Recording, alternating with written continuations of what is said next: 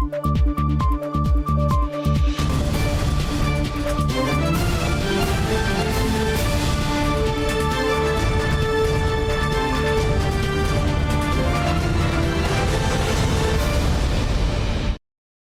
键时刻带您迅速掌握潮流趋势，欢迎收看《财经趋势四点零》，我是赵廷玉。首先带您关注本周半导体界震撼弹，晶圆代工龙头台积电董事长刘德英宣布明年六月退休。为何刘德英只做五年董事长就退休？而这对台积电未来的布局又会有什么影响？都是媒体跟产业界关注的焦点。台积电十九号无预警宣布，董事长刘德英明年六月股东会后退休，不再参与下届董事选举，由总裁魏哲嘉接任董事长。消息震撼业界。刘德英声明表示，过去三十年在台积公司贡献起力，对他来说是一趟非凡的旅程，希望能退而不休，以不同的方式回馈我数十年的半导体经验，多花点时间陪伴家人，开启人生的新篇章。那明年景气我们也说了，是一个非常健康的成长年，所以大家放心。二零一八年六月，从创办人张忠谋手中接任董座。张忠谋曾经分析，刘德英思虑周详，代表台积电对外向政府各国沟通。近年随着地缘政治因素，台积电成为兵家必争之地，尤其海外市场也传出进度延宕。但刘德英一贯以沉稳态度应对。To have another strong revenue growth。刘德英担任五年董事长期间，敲定多项重大决策，宣布打造台版贝尔实验室全球研发中心，决定一系列的全球扩厂规划，包含二零二零年美国亚利桑那州设厂投资，在日本熊本设立晶圆厂，二零二三年决定以英飞凌、恩智浦设立德国厂区，持续维系往全球布局的一个脚步，我相信不会停，只有快跟慢。我认为以台积电的目前的这整体的状况，即便有这个啊阵痛期，我相信时间也非常的短暂。尽管美中科技战加剧，地缘政治风险增加，台积电营运不断茁壮，股价一路从二零一八年的两百二十九元攀高至今年十二月二十号五百八十五元，涨幅达百分之一百五十五，市值自五点九三兆增加到十五点一七兆，外资圈看法也相对正面。然后你看昨天晚上台积电呢？嗯，微涨，它相对表现比较弱，但没有感觉差太多。呃，你会觉得台积电都都做好各种准备了。呃，假设你看台积电未来的风险比较大，就是在地缘政治，可能市场上联想会比较大。但是收发来讲的话，看起来都还好。刘德英宣布即将卸任董事长，也宣告台积电实行五年的双手掌共治形态即将结束，未来将由魏哲嘉接下重任，如何带领台积电再创奇迹，也成为业界焦点。新大电视王冠林、沈伟彤，台湾台北报道。全球晶片年产量超过一兆枚，其中台湾出货量就超过一半，成为全球瞩目焦点。工研院院士、前清华大学科技管理学院院长史清泰本周出席论坛，点名台湾在全世界供应链获得成功的重要关键。台湾囊瓜了全球九成以上的高端晶片，究竟为何如此成功？外媒 BBC 专访了工研院院士史清泰，点出台湾优秀的工程师拥有精湛技术、任劳任怨态度，成就让各国难以复制。为什么我们后来在全世界的供应链里面，我们设计也不错？就是因为当年的第一个学校的训练，第二个我们台湾的电脑工业出现了。电脑方面呢，给了很多练兵的机会。我们所有的这个今天看了很多什么做 keyboard 的啦，做什么 mouse 的啦，做显示板的，那个训练了很多我们台湾的两百家、两百多家的设计公司。史清泰出席中经院论坛，他说：“四十年前，台湾面临退出联合国，遭到世界孤立。时任院长孙运璇主导发展半导体高科技，但当年没资金、没技术，也欠缺人才。台湾以前是什么都不会，我们现在好像这么厉害。我说也不是，因为我们一开始有这样的一个概念，就是说它是一个在整个产业的问题。那我们跟国际化也有关系啊，就是这个自由化的这个时间点。”让这个产业来到了一个高峰点。凭借工研院在美国戏谷设立办事处，连接台美人才技术交流，同时用各种方式曝光台湾，力邀美国、日本学者专家交流，一路走来，逐步壮大台湾人才实力。不过，我认为台湾最厉害的应该是交朋友的能力啊。为什么会交朋友？因为我们没有大企业，今天当然台积电很大，可是以前我们从来没有一个大企业能够做到这样的地步。那因为小有小的好处，小的我们都知道，我们中小企业是一直是我们台湾的一个最重要的一个支撑的产，就是他们很 flexible。点名台湾最了不起的成就，就是在于擅长交朋友，加上产业自由化、全球贸易。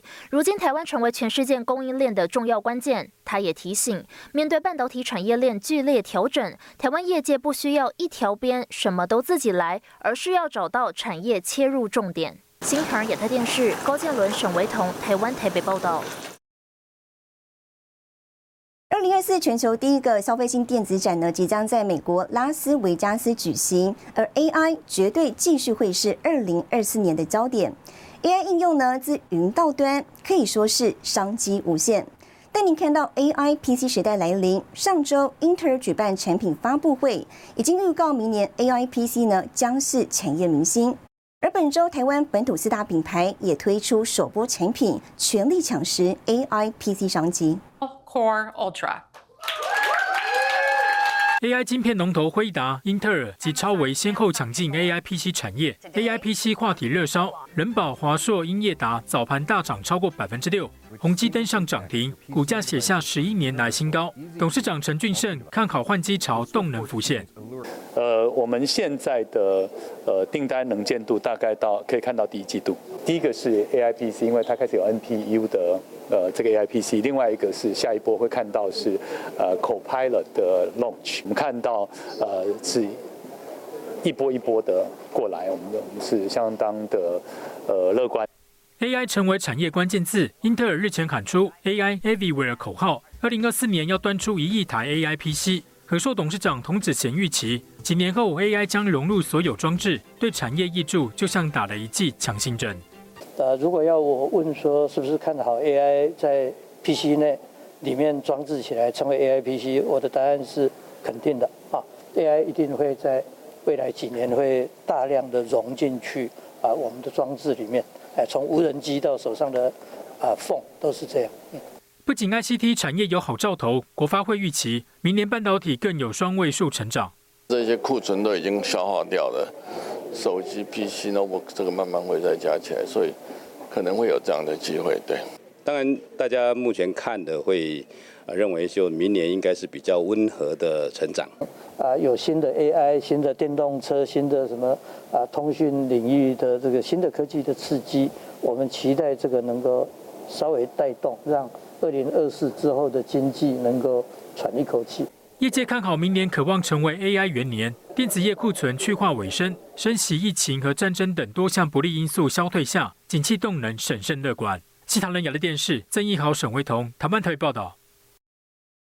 好，那么 AI 热潮呢，也带动了高频宽基体需求。美国低润制造大厂美光最新财报优于市场预期。美光指出，明年二零二四年将是基体产业景气反弹的一年。美光科技二十号公布第一季财报，营收四十七点三亿美元，年增百分之十五点三，高于市场预期的四十五点八亿美元。每股亏损零点九五美元，也优于预期的一点零一美元，主要来自资料中心需求强劲。Memory is at the heart of G GPU-enabled AI servers, and we are already seeing strong demand driven by early deployment of AI solutions, which will only accelerate over time. Demand for AI servers has been strong as data center infrastructure operators shift budgets from traditional servers to more content-rich AI servers. 微软、亚马逊、Google 快速部署 AI 云端服务。美光呼应 AMD 看法，表示 AI 伺服器市场规模未来五年年复合成长率达百分之七十。传统伺服器预算挪到新的 AI server 上。此外，AI 趋势成长之下，二零二四年 PC 销售量将成长百分之一到百分之五，结束连续两年跌势。智慧型手机需求也有望出现复苏迹象，将微幅成长。The big trend I'm watching is if something's going to be used, uh, obviously more over time. And I think the big driver in 2024 uh, for Micron and a lot of these memory um, chip companies is going to be AI and how that positions their business going forward. I think there's going to be a lot more demand. 美光预计本季营收五十三亿美元，每股亏损降低到零点二八美元，展望可说相当正面。法说讯息公布后，美光盘后股价上涨超过百分之四，人工智慧趋势也带动低润记忆体产业有了复苏迹象。新台是沈维彤，台湾台北综合报道。带您看到这一周的财经趋势短波。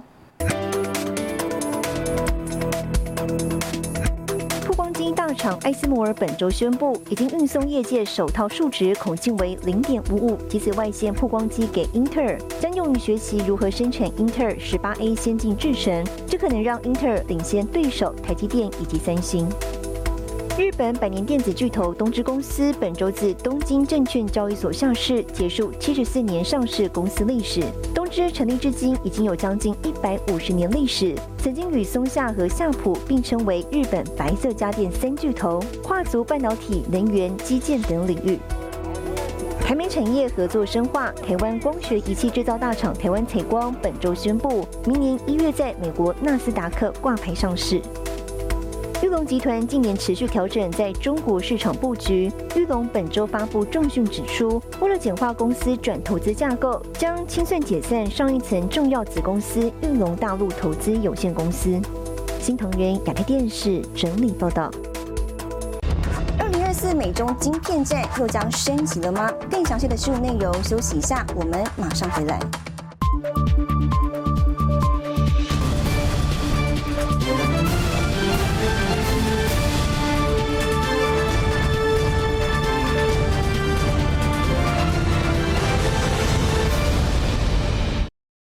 后来，我们带您关心二零二四美中晶片战可能在升级。美国商务部长雷蒙多本周宣布，明年一月开始将调查美国的半导体公司瞄准中国制造的成熟制成晶片。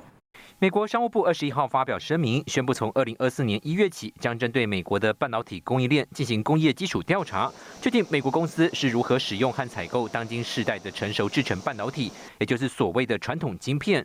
目的是要促进传统晶片的公平竞争环境，并减少中共所带来的国家安全风险。这项调查预计会花费数个月。美国商务部长雷蒙多指出，中共持续扩大补贴，向市场倾销大量的传统晶片，对美国半导体业造成不公平的竞争环境。China's subsidization of the legacy chips that they're making is starting to distort the US market. And these are chips that matter so much to, these are the chips that are in cars, medical devices, medical equipment, military equipment, all across the defense industrial base. And so we need a vibrant U.S. industry. We can't have China's subsidization distort this entire global market. 雷蒙多还特别强调，传统晶片的问题不只是跟美国的电信或汽车产业有关，还跟美国的国家安全息息相关。因为美国国防产业所使用的晶片大多是以成熟制成的晶片为主。Uh, most of the chips in the defense industrial base are the current, what's called current and mature, as you say, legacy chips. I mean, that is what's in so much of military equipment, tanks, drones, uh, aircraft, uh, uh, fighter jets, all the naval equipment. So it's it, this is a big deal, and that's why we need more of it made in the U.S. packaged in the United States。研调机构 TrendForce 估计，二零二四年底，中国将有三十二座成熟制成晶圆厂建成，加上原有四十四座，以及政策补贴，将对其他国家的成熟制成营运形塑压力。新唐人电视王冠林、李一红综合报道。美国二零二四年对中产业战略受阻，继续来看到有外媒指出，拜登政府正在讨论提高中国太阳能产品的进口关税，如此台湾太阳能厂将有机会迎来利多。近几年，中共大力采取补贴政策扶植太阳能产业，而补贴来源靠的是房地产崛起的收入。随着中国房地产泡沫化，中共补贴陷入困境，许多由地方政府给予企业的补贴早就悄悄停止。China controls over 80% of the global solar panel supply chain, while the United States manufactures virtually none of the required components for solar panel production. So, to effectively compete with China in solar panel manufacturing, the U.S. is prioritizing building up its supply chain. 全球有八成的太阳能板来自中国，如今各国降低对中国依赖。近十年，美国与欧盟相继对中国太阳能业者寄出双反税率与反倾销调查。今年欧盟更宣布将限制来自中国的绿色科技产品进口，而澳洲正评估中国制太阳能板的风险。The vast majority, if not all of Australia's solar panels, are constructed in China. These solar panels are reliant on something called smart inverters. Now, that they are designed to convert solar power into usable electricity for your house and businesses and they can be remotely controlled. And questions are now being asked what happens if these Chinese made products, because they work on Wi Fi, can be hacked by the Chinese Communist Party and shut off during any potential conflict. 正当中国太阳能企业受到各国围堵，加上逐渐失去中共补贴之际，台湾厂商有望加强与国际接轨，迎接新机会。新唐人亚太电视高中伦赵廷玉整理报道。 我们再看到电动车产业，目前怒气呢大打价格战，美国电动车龙头特斯拉也大幅降价促销。转型冲刺电动车的红海高层认为，产业越竞争，将加速传统车商走向外包生产，成为台场机会。一向被看好的电动车产业出现逆风，美商龙头特斯拉今年第三季交出四年来最差财报，净利润大减四成，最大原因就是需求放缓，民众买车意愿不如以往。特斯拉 Model Y 二零二二年已经降价一轮，今年又再度砍价百分之四点五。We don't control the macroeconomic conditions, so if interest rates continue to rise, that reduces the affordability of cars. If they're not stable, then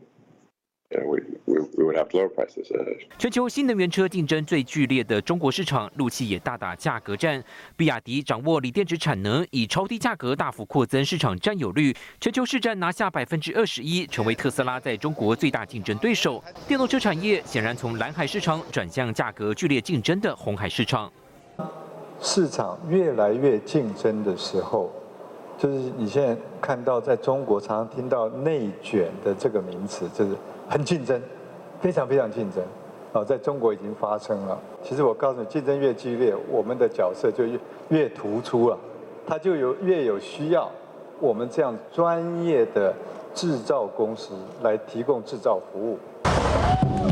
市场反转下，台湾业者不畏陆气低价抢市。红海与玉龙集团合资的红华先进，十一月宣布挂牌上市。红海董事长刘安伟认为，电动车产业越竞争，将加速传统车商走向专业外包制造服务。类似情况早在 PC 手机上就曾经出现。那如果好像我们这个代工厂，哎，我不光是做你，也做他，也做他，也做他，所以我的 cost 会要比他们来的低。所以 overall 这样子会比较 competitive。那我们在 PC 上看到，我们在手机上看到，我们觉得汽车上一定会走这个。红海过去四年亮相 Model C 在内多款 EV 原型车，CDMS 委托设计制造服务将是未来趋势。目标二零二五年电动车相关营收冲上兆元，电动车出货量达五十万至七十五万辆，目标抢下全球百分之五市占率。近期与多家美国车商洽谈持续进行当中。西大电视陈宏沈维彤，台湾台北整理报道。跟你浏览这一周的重要财经数据。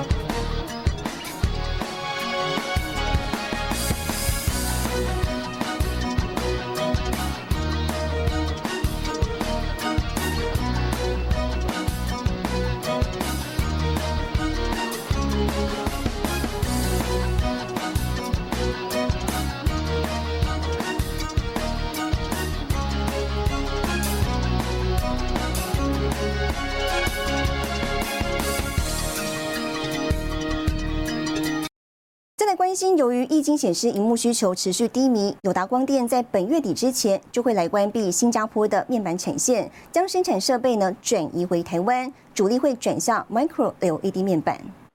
继群创竹南厂裁员后，日经新闻报道，由于 LCD 需求不佳，友达十二月底将关闭在新加坡的面板产线，影响总计约五百名员工。友达董事长彭双浪出席活动，证实官厂消息。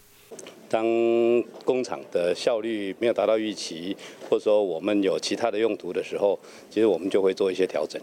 我们有部分的设备能够使用的，我们一定会拿回来，呃，好好的呃，在新的制程上面去做使用。彭双浪表示，新加坡厂相关产线设备将转至台湾桃园农坛厂，主力转向 Micro LED 面板，并拓展东南亚市场。越南的部分，我们明年就会开始投产，那我们也会往呃更多的这个服务型的产业去前进。像比如说我们的智慧制造，我们在东南亚就设立了一个比较大的基地，会去服务所有东南亚目前在呃制造扩充的这些呃客户。人机界面呢，这个是未来。会还是会蓬勃发展。友达透露，面板产业转型规划，近年积极进军新事业。市场人士分析，友达很可能在未来几年把 Micro LED 显示技术带入汽车电子领域。西塔伦亚的电视，曾一豪、林家伟、沈维彤，台湾台北报道。台湾国际碳权交易平台启动，台积电、全程与金融业大户抢进。更详细的新闻内容，休息一下，马上回来。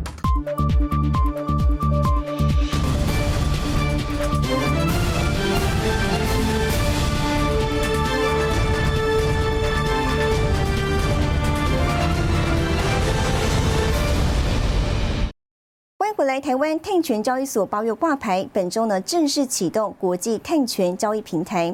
第一批挂牌碳权来自于亚洲、非洲跟南美洲等七国，交易量八点八万吨，总金额超过八十万美元，包括台积电等二十七家企业购买，而其中又以金融业者为最大宗。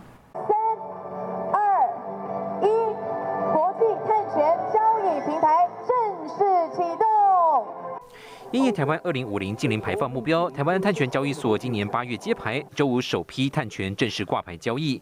国发会主委龚明鑫、地部长王美花、今晚会主委黄天木、环境部长薛富盛见证台湾碳有价时代到来。呃，我觉得这是一个历史性的一刻。好，那等一下你们事实上收盘，你们就可以看到，事实上这个交易还比我们想象中非常热络非常多，真的是历史性一刻。然后，而且我们这一个呃将来。产权交易所事实上，呃，也跟国际间的这些交易所哈有很多的呃合作关系哈。台湾碳权平台交易机制采美元计价，买卖双方以信托账户交易，交易时间上午九点至下午三点半，每吨价格五美元至十五美元，限制国内外法人依照牌价交易，不会出现炒作情况。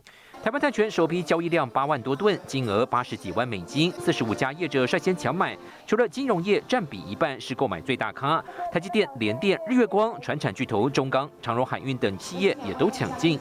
当然，我们呃这次我们是金控跟所有子公司全面总动员一起来支持。那我们因为我们营运的国家也有十几个国家，所以当然有些国外探险我们可以直接在当地来使用，所以我们当然很积极来参与。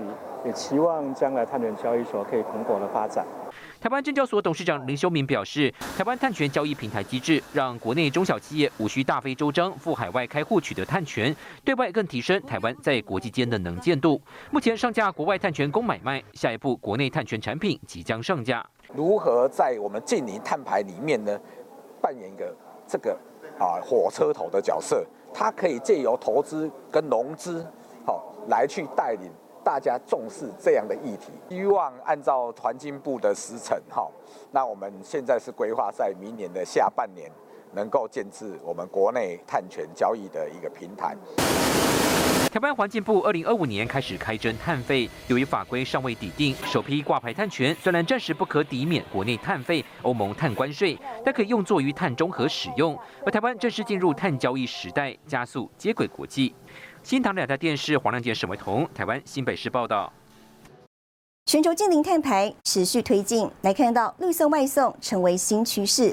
本周有外送平台与台湾电动机车厂合作，打造绿色外送资费方案，预期呢带动绿色运具外送比例成长翻倍。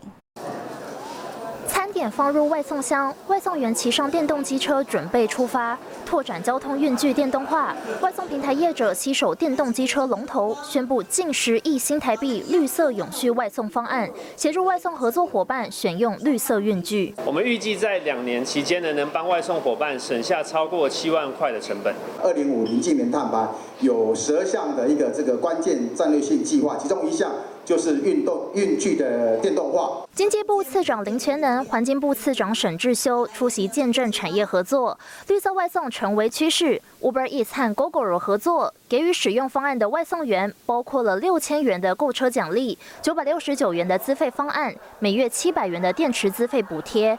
FOPANDA 和光阳 Ionix 联手推动了电动机车订阅制，搭配半年、一年、两年的订阅方案，期间一样需要支付电池资费。订阅结束可以优惠价格买下该电动机车或是还回机车。那现在在平台上的外送趟次已经有二十 percent 是用绿色运具。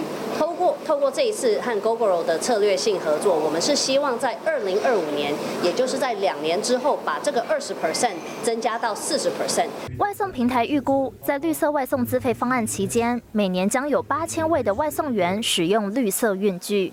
新唐亚太电视高建伦、曾新敏，台湾台北报道。好，带您看到下周有哪些重要的财经活动。十二月二十五号，台经院发布十二月份景气动向调查报告。十二月二十五号，经济部公布十一月工业生产统计。十二月二十七号，国发会发布景气灯号。十二月二十八号，外贸协会年终记者会。谢谢您收看这一周的财经趋势四点零，我是赵廷玉，我们下周再见。